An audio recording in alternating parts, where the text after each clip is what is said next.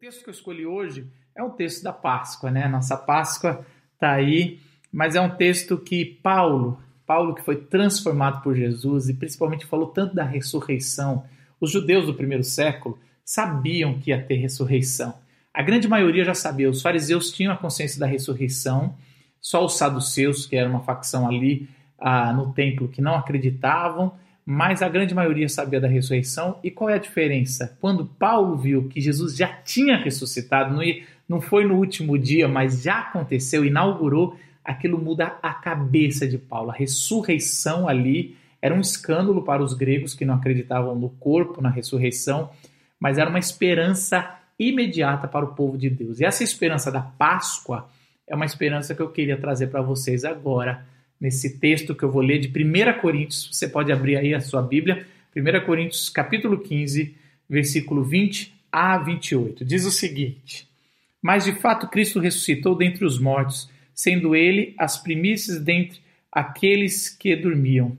Visto que a morte veio por meio de um só homem, também a ressurreição dos mortos veio por meio de um só homem.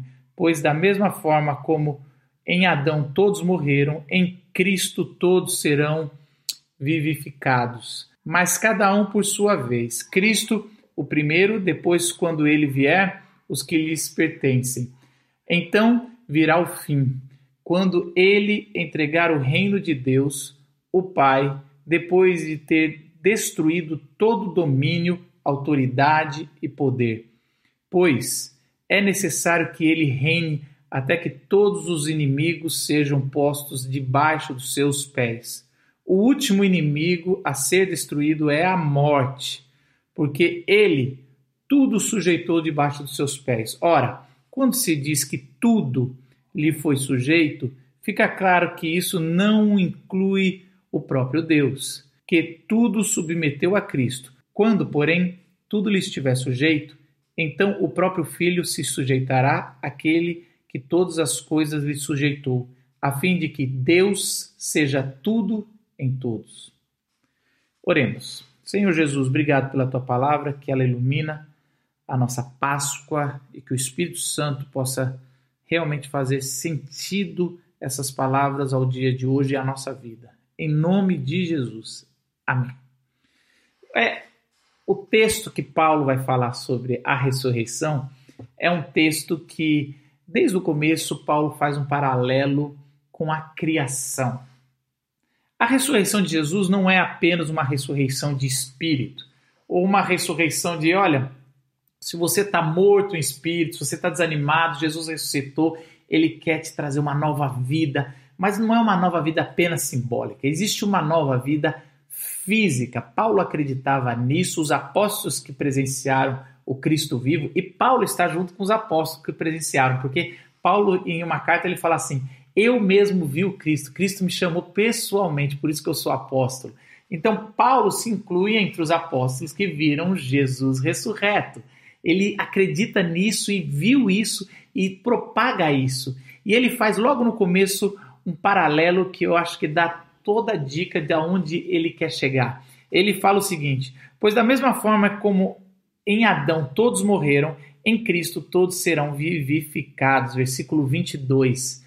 Olha só, para Paulo e para todos os apóstolos, Jesus é um novo Adão. Jesus é o Adão e uma nova criação que Adão não foi.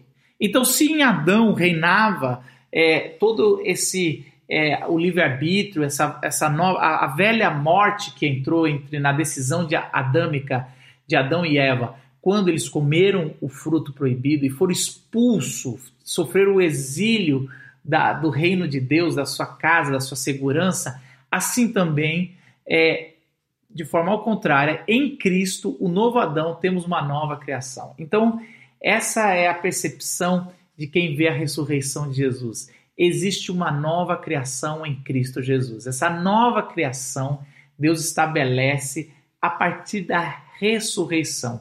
Por isso que o texto fala, em outro texto, Paulo fala: é, quem está em Cristo é nova criação.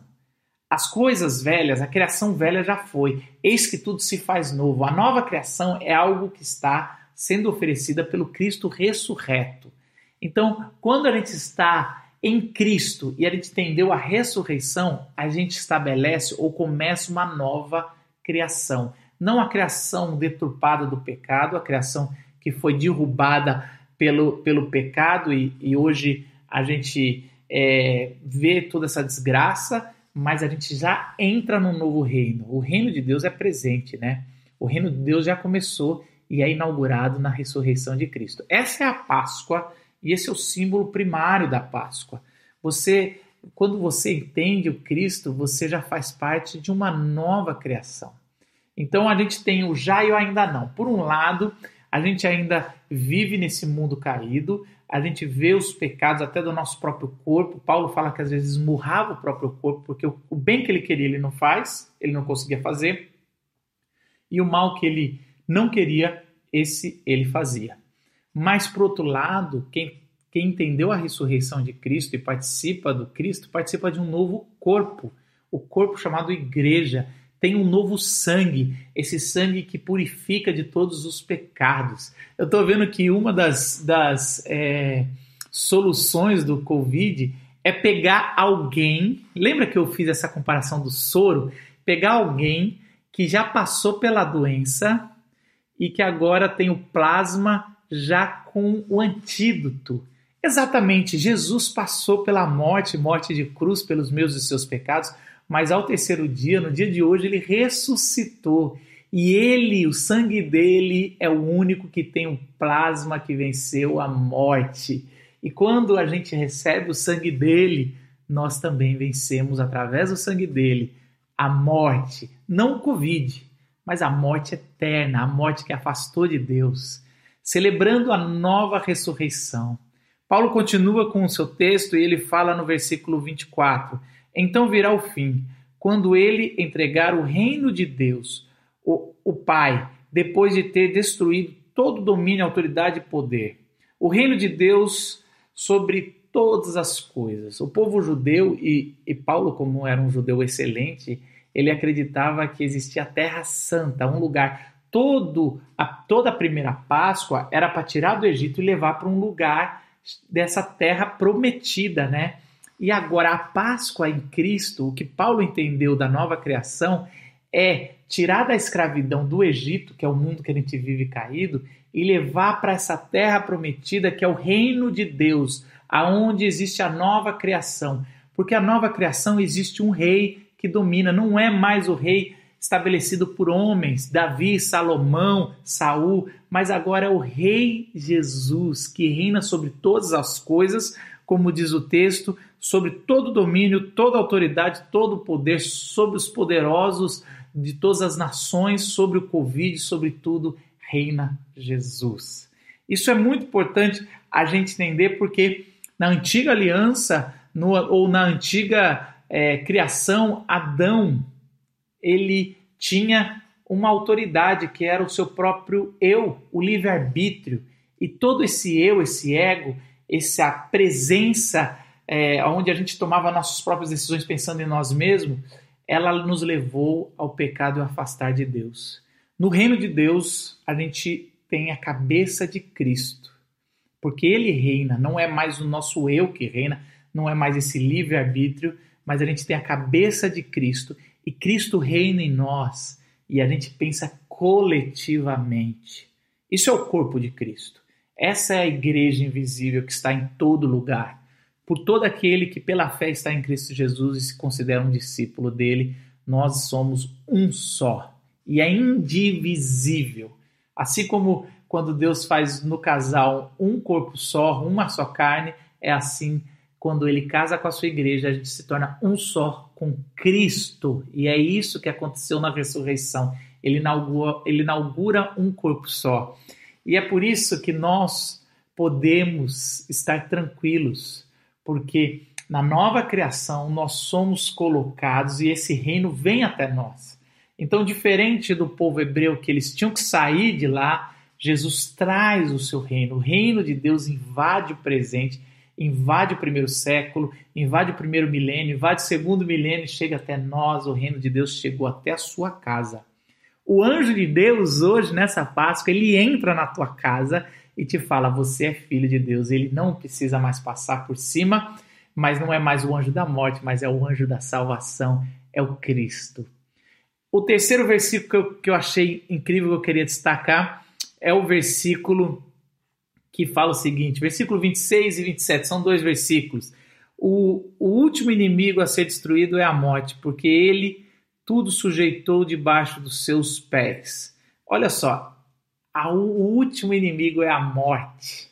E aí você me pergunta, mas Marcos, mas ele venceu a morte. Quando ele ressuscitou, ele venceu, ele é o primeiro da ressurreição. Mas ainda, você lembra que quando ele vai conversar com as irmãs é, de Lázaro, Lázaro tinha morrido e tinha Marta e Maria, e aí uma delas responde assim para Jesus: Eu sei que, que ainda que morra, viverá, eu sei que a gente vai se ressuscitar no, no último dia. E aí Jesus está falando: Olha, ainda que morra, viverá, mas assim, essa é a fé que a gente que já ina vou inaugurar, naquela época ele ia inaugurar, mas aqui no texto de Paulo ele já inaugurou, e, e ele está dizendo que é o seguinte: ele já começou a vencer a morte, todo que está em Cristo vai vencer a morte, mas um dia não haverá mais morte.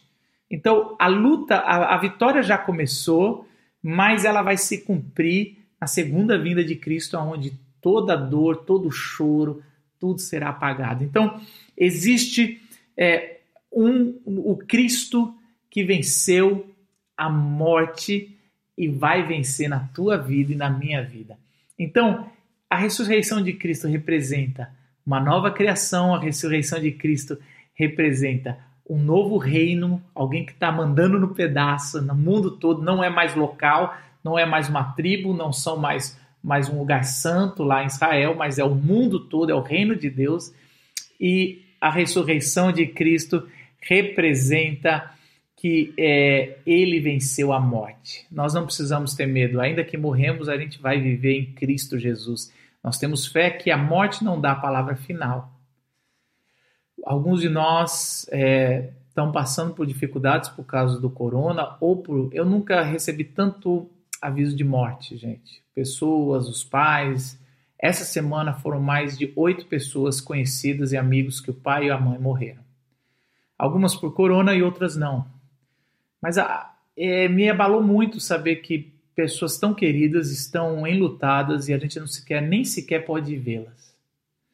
E eu tenho pensado muito nesse texto sobre Jesus é a ressurreição, ele vai, vai vencer a morte, ele já venceu a morte, mas ele vai vencer de uma vez por todas. Às vezes, às vezes a gente pergunta por que, que a morte chegou, mas a gente tem que saber que Jesus já venceu a morte e ele e todos aqueles que se foram mas estavam em Cristo, eles não vão passar pela morte eterna. A principal morte foi derrotada e essa presença, essa que a gente vive ainda nos dias de hoje, vai ser derrotada quando ele voltar.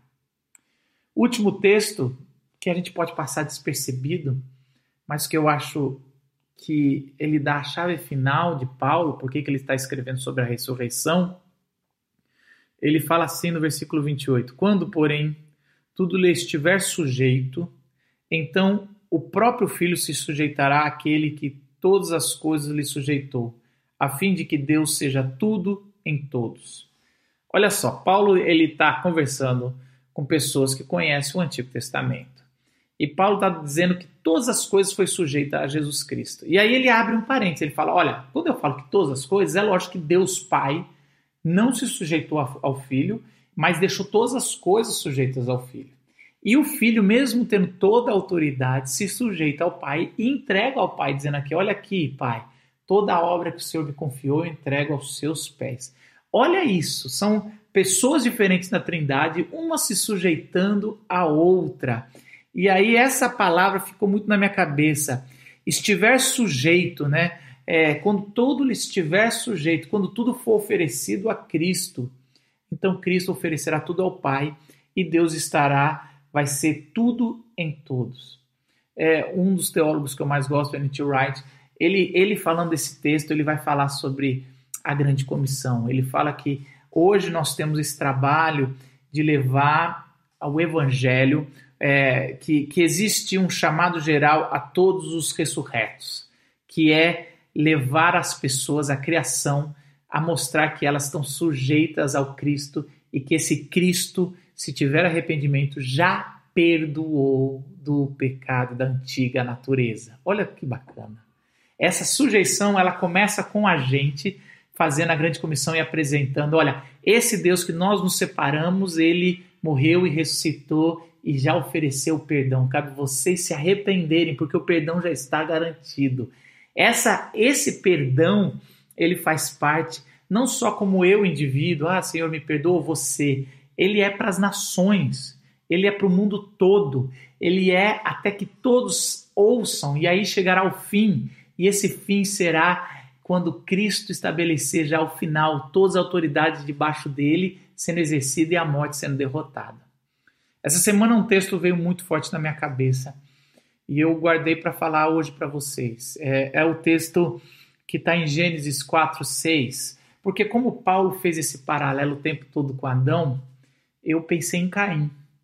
E, e Caim, ele, ele, quando ele oferece a Deus é, o seu sacrifício, e, e, o sacrifício não é aceito, e não foi aceito porque Deus é, não gosta de vegetais, ele é carnívoro ou não, não tem nada a ver com a, a forma física com que foi feita, mas a forma do coração de Caim.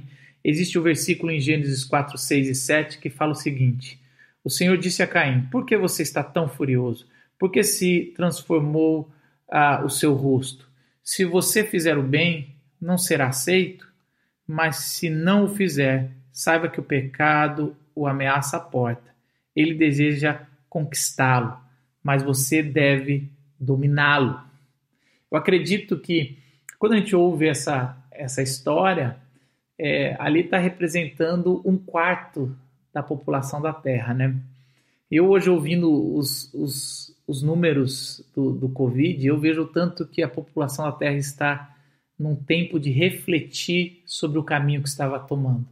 Essa, essa grande comissão que nos, nos é dada aos filhos de Deus que já passaram pela ressurreição, que, que a gente tem que levar sobre um novo caminho, uma nova direção, ao arrependimento, porque o perdão já foi oferecido, ele não é de forma indivídua, mas ele é de forma das nações.